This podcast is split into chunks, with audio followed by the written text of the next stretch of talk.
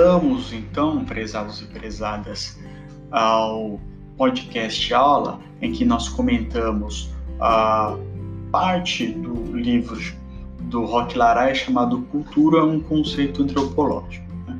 No momento em que eu finalizava o, a, a áudio aula né, anterior, eu falava um pouco sobre a contribuição do Alfred Kreber uh, a partir de um texto chamado Superorgânico para a gente entender algumas das características da cultura, né?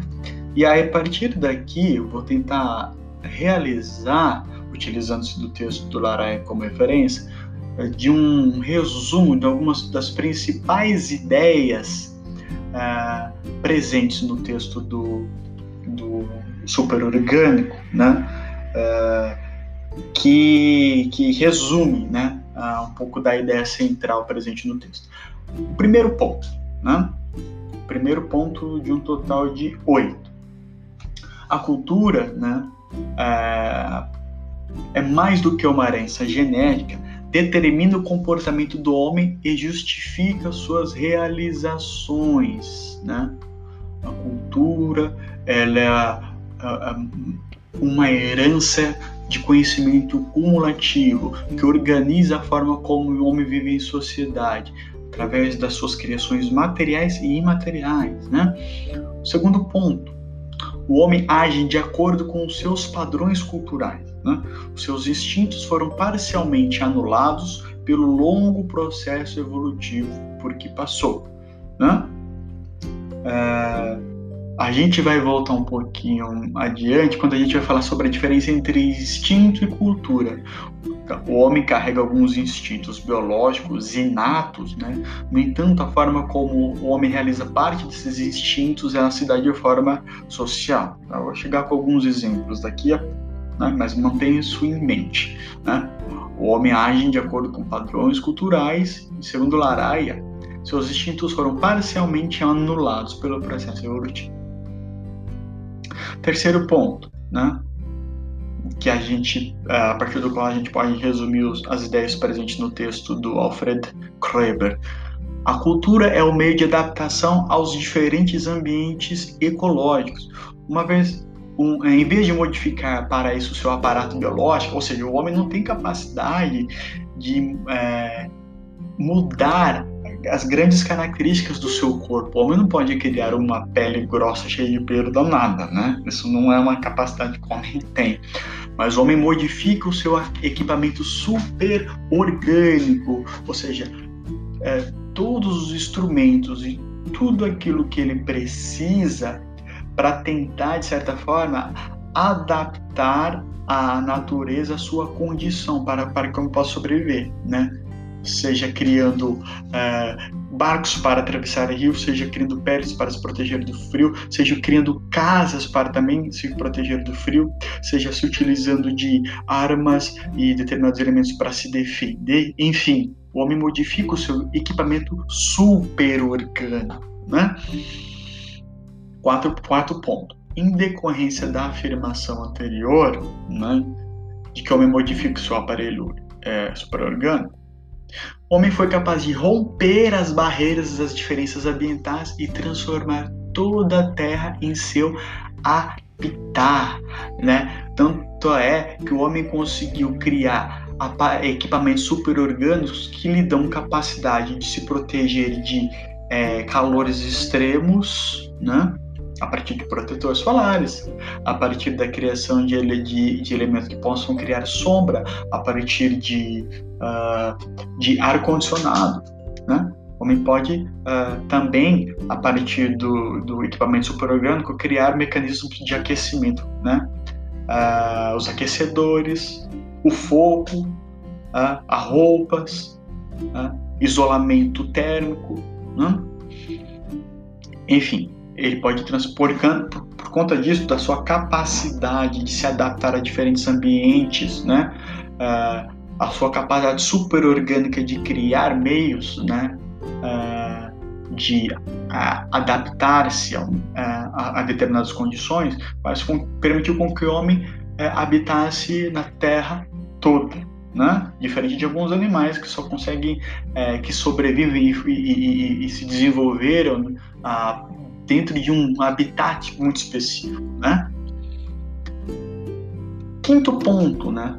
Que resume um pouco das ideias do Kreber é que adquirindo cultura, o homem passou a depender muito mais do aprendizado do que agir através de atitudes geneticamente determinadas, né?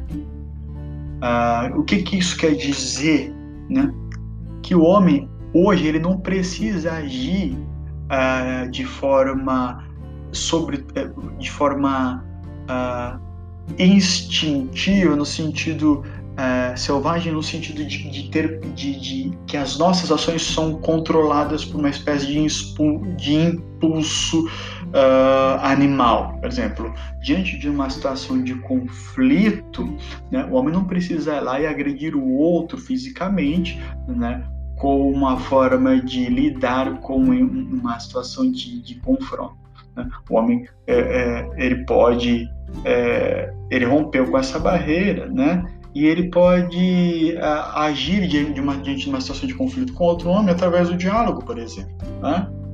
Então, uh, as, uh, o homem não precisa agir a partir de ações geneticamente determinadas, né? Ele depende muito, passou a depender muito mais do aprendizado, né? A partir da, dos seus padrões de, eh, culturais, a partir dos seus hábitos, valores, a partir dos instrumentos materiais presentes no interior da cultura da qual ele vive. Né? É... Sexto ponto, né? como já era de conhecimento da humanidade, desde, desde o iluminismo, a cultura se realiza através de aprendizagem, né? que tem a ver com o elemento anterior, pessoal. Né?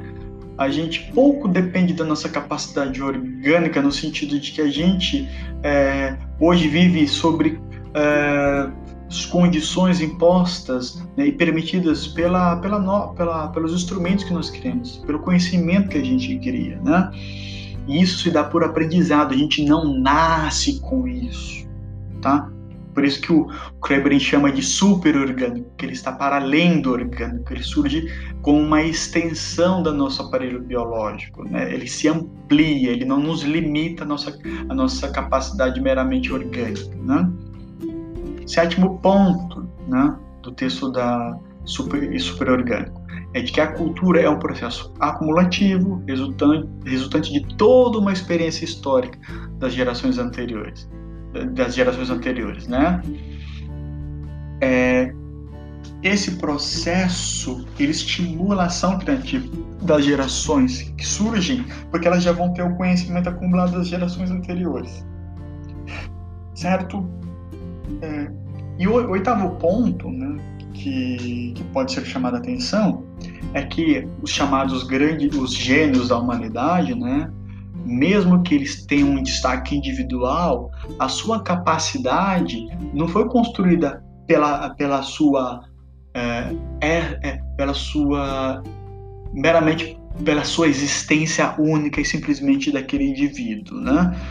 Mesmo os pessoas, as pessoas que são chamadas de gênios, que trazem grandes contribuições para a criação, para a ampliação do conhecimento humano, né? Eles sempre se apoiaram em contribuições que vieram de gerações anteriores. Por exemplo, o Einstein só pôde ser o Einstein porque é, ele viveu num contexto social e cultural onde valorizava-se a cultura, onde ele já tinha uma série de estudos da física e outras ciências que lhe permitiram avançar. O Einstein não parte do nada. Não, ele não cria uh, a, a, ciência física, ele avança, mas ele avança a partir de um conhecimento já acumulado. Assim como o Santos Dumont, por exemplo, pessoal, o Santos Dumont, embora seja um indivíduo da qual está atribuída a, a criação, por exemplo, do avião, né? É, o Santos Dumont ele não cria no nada, embora ele seja considerado um gênio no sentido de que ele contribuiu de forma gigantesca para o avanço da, da aviação, né? É, ele só pôde realizar isso porque ele viveu dentro de um contexto social e cultural específico, uh, teve contato com determinados conhecimentos acumulados pela, pelo, pela cultura humana, né? É, e esse conjunto de elementos é que permitiu que ele uh, contribuísse de forma gigantesca uh, para a expansão do conhecimento sobre aviação, né? Isso esclarecido, né, esses oito pontos uh, que resumem um pouco do texto superorgânico, da qual o, o Laraia cita né, como sendo importante, anteriormente eu havia dito que ia falar um pouco sobre a diferença entre instinto e cultura, né? Porque assim como nós falamos anteriormente, embora os homens tenham no seu aparelho orgânico elementos inatos, instintivos, respostas a estímulos internos, respostas a estímulos orgânicos. Por exemplo, sentir sono, sentir sede, sentir fome, né? sentir frio, sentir calor. Né? Tudo isso uh, ele existe em todo, todo, todo, todos os organismos, todos os homens que têm aparelho orgânico é, respondem a, essas situações, né? O homem quando o cérebro, quando ele está sentindo que há uma falta de energia, né? e a nossa sobrevivência ela depende, nosso organismo depende do consumo de energia que pode nos permitir que nosso aparelho orgânico continue é, funcionando.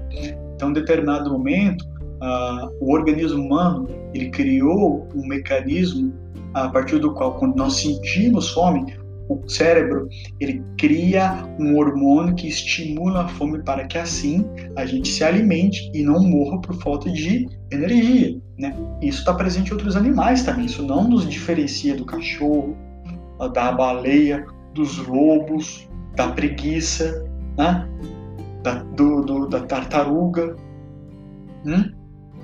No entanto, é, o homem, pessoal, ele é, a partir do seu aparelho é, que, que, que, o Kleber chama de superorgânico, né, realiza ou satisfaz determinados elementos uh, biológicos a partir de uma lógica cultural, né?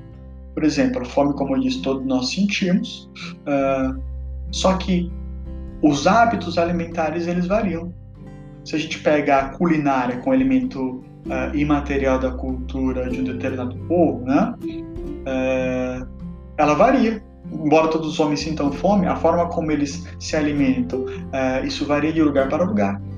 Os instrumentos, por exemplo, a gente sabe que provavelmente os japoneses não se alimentam no seu dia a dia de açaí, de charque, de suco de cupuaçu, né?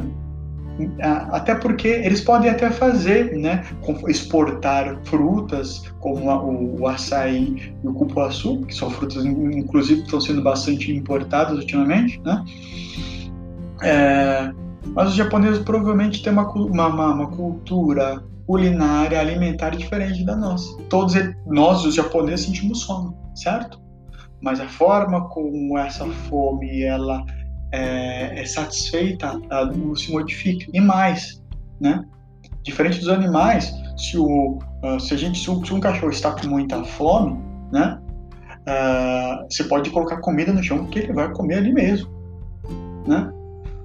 Nós, contudo, nós desenvolvemos uma série de mecanismos a partir do qual, né, a partir do nosso aparelho super orgânico, a partir do qual a gente não precisa comer a comida no chão né? A gente sente fome assim como cachorro. No entanto, uh, a gente se nega, a, a não ser numa situação de, de, de, de vida ou morte, mas numa situação normal, a gente não vai comer comida do chão. A gente serve, a primeira, a gente esquenta, a gente está apto de esquentar a comida. Para isso a gente utiliza um fogão, uma panela, um micro-ondas, né? A gente coloca essa comida no interior de um prato e faz uso de garfo, faca, colher, enfim. Ou seja, a gente se utiliza de instrumentos que vão permear a minha prática uh, de satisfazer a minha fome. A fome é instintiva, é inata. No entanto, a forma como os homens realizam essas necessidades, elas se realizam de maneira cultural, né? Mas olha como que a gente, o, o homem, ele o aparelho superorgânico do homem ele é, amplia sua capa capacidade do homem de controlar determinados elementos da sua existência. Né? Tem gente que passa fome durante uma dieta para tentar é, realizar um desejo estético, por exemplo, de emagrecer. Então o homem ele renuncia é, a sua, a sua, o prazer em comer, né?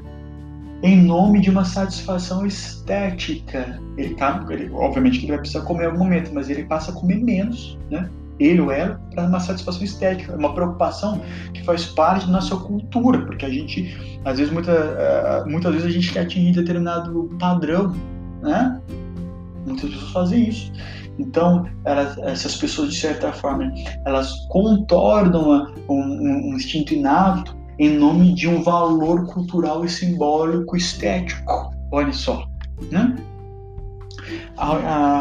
e mesmo vamos, vamos uh, utilizar um exemplo uh, das necessidades sexuais de reprodução, né?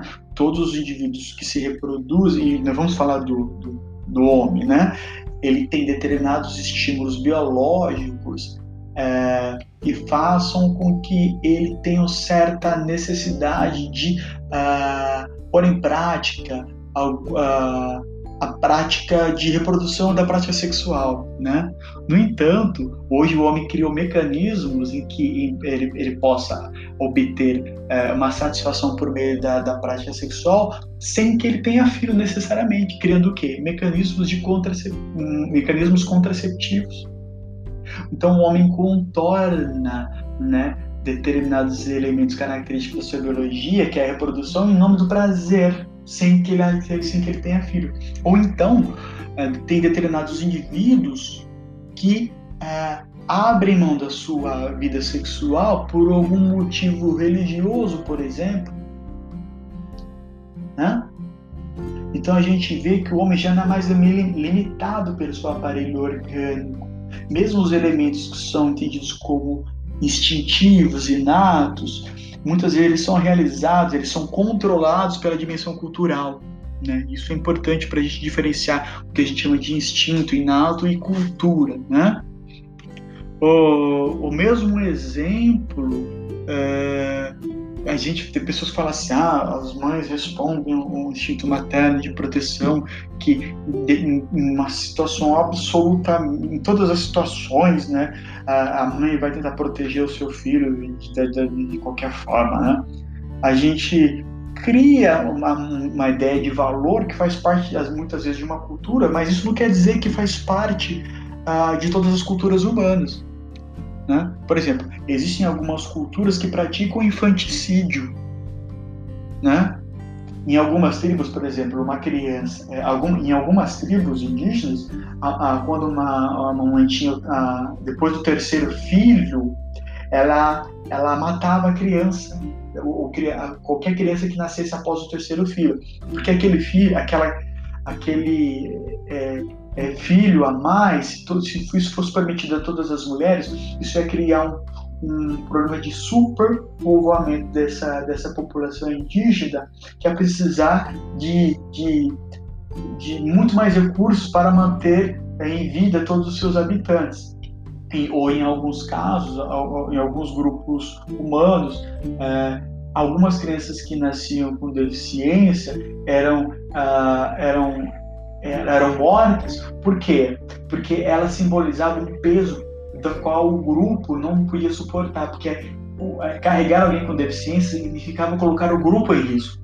Então percebam que a gente tem que, nesse momento, quando a gente vai analisar uma outra cultura, é se abstrair da noção de certo e errado. A gente precisa entender por que, que o outro realiza daquela forma diferente da nossa, né? porque ele tem uma lógica, é, o outro tem uma lógica cultural a gente pode impor a nossa, a nosso, nossos valores sobre o outro, né? Isso é uma, uma coisa bastante polêmica e é uma coisa que, do ponto de vista antropológico, é algo que a gente precisa se preocupar, né? Ou seja, o que, eu estou querendo dizer com isso? Até mesmo a noção de instinto materno, né? Ela, dependendo da cultura, é, ela é realizada de outra forma, essa, essa noção de, de porque a, a a permanência dos indivíduos adultos, né, a, a, a existência da, da condição do grupo, ela é maior do que a vontade da mãe.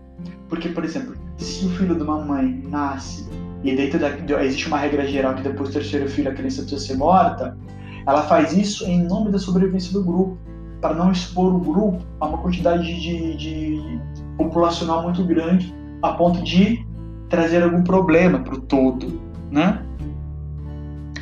A, gente faz isso para quê? A gente está dizendo isso para mostrar que até aquelas coisas mais instintivas que a gente acha que, que, ou a gente acredita que é instintiva, muitas vezes é contornada ou é modificada pela cultura, né? Ou mesmo a gente fala assim, ah, do instinto de preservação e sobrevivência, né? Todo ser humano é, numa situação limite, ele tenta preservar a sua vida, né? Mas e o exemplo dos, dos kamikazes que durante a Segunda Guerra Mundial é, pegavam os aviões, os kamikazes eram pilotos de aviões, e eles é, arremessavam os aviões, e eles dentro do avião, em, torno, em, em, em embarcações inimigas. Então ele está abrindo mão da sua vida em nome de um ideal de proteção da, da nação japonesa. Então veja como essa noção de ideal, que faz parte do, do universo simbólico do, da, de uma nação, da, da nação japonesa, né? Ela é maior, o cultural, ele se impõe sobre a, o que a gente entende como instinto de sobrevivência. Né? Ou, ou mesmo outros soldados que vão para a guerra e, e, e abrem mão da sua existência. Ele sabe do risco que ele corre, mas mesmo assim, ele sabe que pode perder a vida, mas existe uma causa, né? um símbolo, um significado aquele a partir do qual ele se, se ele incorpora uh, e faz com que ele doe sua vida em nome de um ideal. Olha só, os, os animais não têm isso, doar sua vida por, por conta de algo ideal. Né? Isso é coisa do homem. Né? É, passando para uma outra parte do texto, né, que do, do Roque Laraia, tem uma parte lá que ele vai dar o título de uh, uma parte do texto que chama A Ideia sobre a Origem da Cultura. Né? Então ele vai trazer algumas contribuições sobre da onde que surgiu, né? quando foi que o homem criou a cultura. Né? E, e aí ele vai trazer alguns autores que tentam dar contribuição, contribuição contribuições e tentar explicar qual o momento em que o homem surge, é, o momento em que simbólico, que apresenta o elemento fundamental para o surgimento da cultura. Mas uma coisa que é preciso deixar registrada aqui, prezados e prezadas, o desenvolvimento da cultura ele leva milhares de anos para acontecer. Não é possível que a gente registre a partir desse dia tal, dessa data tal, é, a gente estabelece que o homem passou, deixou de ser um animal puramente selvagem e passou a ser um animal cultural. Né? Isso não é possível de demarcar. Né? O que esses autores que o Roque Laray menciona e que tentam contribuir para a noção de quando é que uh, o homem se torna um ser cultural, eles estão falando de um processo, de uma característica e não de uma data específica, tá bom? Isso, claro, né? É, é preciso lembrar que a antropologia cultural ela dialoga muito com a antropologia biológica, tá? E aí, é, nesse casamento entre biologia, é, antropologia biológica e antropologia cultural, de, é, é, dito que o processo de complexificação do aparelho neurológico do homem permitiu o desenvolvimento de, de suas capacidades, o, o, desenvolvimento de capacidades complexas. Né? Porque existe uma, uma certa forma, uma dialética. O homem é, ele tem, teve determinadas características biológicas e morfológicas que permitiu que ele desenvolvesse o seu aparelho é, neurológico, motor, né? E, e que determinadas condições é, naturais de sobrevivência forçaram com que os homens adquirissem esses é, novas capacidades e essas novas, essas novas capacidades de essa necessidade de sobrevivência fez com que o homem é, desenvolvesse é, é a, é, determinados uh, capacidades motoras e de ação necessárias para a sobrevivência. Então, é uma espécie de necessidade, a necessidade biológica junto com a capacidade que o homem foi construindo por conta do sua por conta da ampliação da sua capacidade neurológica, essas duas, duas coisas andaram em conjunto, fazendo com que o homem é, desenvolvesse um aparelho cognitivo complexo, que a partir dele o homem passasse a fazer operações cada vez mais complexas. Né? Então, é, o, a, a, a, característica orgânica do homem permitiu com que ele desenvolvesse determinadas capacidades. Essas capacidades fizeram com que homens criassem novos elementos, e esses novos elementos ampliaram a capacidade cognitiva do homem, fazendo com que o seu aparelho cerebral ampliasse. Então, existe uma relação ali é, muito forte entre cultura, que, a, que, o desenvolvimento da cultura permitiu o avanço do conhecimento humano, que num, num processo muito é, lento permitiu com que o homem desenvolvesse um aparelho biológico mais complexo, né? Então é nesse momento que vai dizer ela parte dos, do, dos uh, dos antropólogos, né, que quando o homem ele se torna um bípede e, é, e começa e ele, as suas mãos ficam livres e ele começa a manipular objetos. Isso é uma passagem, é um momento importante para que o homem através dessa manipulação criasse instrumentos, né, uh, materiais para sua sobrevivência, né? e cada vez mais esses instrumentos foram sendo complexificados, né? Uh, para o Levi-Strauss, que é um antropólogo francês importantíssimo, ele vai dizer que a cultura surgiu quando o homem criou a primeira regra, né? O, o, o Levi-Strauss vai dizer assim, dentro dos, dos, das suas pesquisas, né, que em boa parte das culturas do mundo inteiro, a primeira regra criada, né, foi a de que determinados indivíduos de um grupo é, eram proibidos de ter o, o que ele chama da regra do incesto. Ele vai observar que a primeira grande regra conhecida é a do incesto, que determinados indivíduos não podem ter é, relação sexual com determinados membros de, do, do, seu mesmo grupo. Né? Então, a criação da regra é, esse processo, vai dizer o Levi-Strauss, que é a, a, a, cultura surge ali, né? Para um outro autor chamado Leslie White, a cultura surgiu quando o homem foi capaz de criar símbolos, né? Quando ele foi capaz de criar significados às coisas, né? Ah, isso não foi, isso também não surgiu de uma vez, foi um processo longo, né? A, a comunicação também é uma coisa muito importante, né? O, ser humano entende-se que ele começou a falar a partir de, de falas monossilábicas, depois passaram para as falas silábicas, depois foram criando palavras e o processo de comunicação humana foi se desenvolvendo, o que permitiu com que o homem se comunicasse. E a comunicação é fundamental para o processo de transmissão de conhecimento, transmissão de hábitos, valores, né? Uh, e hábitos, né? Uh, então, a gente é, observa que ah, o processo de atribuir significado às coisas, o processo de comunicação do homem, o processo de estabelecimento de regras de convivência para a manutenção da vida do grupo, vão sendo traços uh, do início do momento em que o homem, dos processos que levaram o homem a criar a cultura, né? Uh, e para alguns autores, a cultura, assim como o aparelho biológico, também passa por um processo evolutivo. As culturas menos evoluídas vão, vão criar processos é, culturais mais, cada vez mais complexos, né?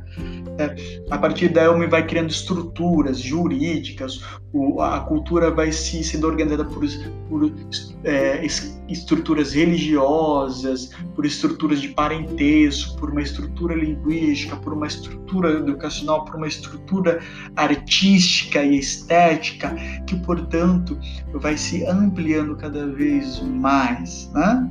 Que vai sendo transmitida de geração para geração. Para terminar, então, a, a sala podcast, né, eu termino com uma frase do Clifford Geertz, né, e o seguinte: todos nascemos com um equipamento para viver mil vidas, mas terminamos, no fim, tendo vivido uma só, que é a vida a partir do qual a nossa realidade cultural nos permite viver, certo? Então encerro aqui essa, uh, essa aula.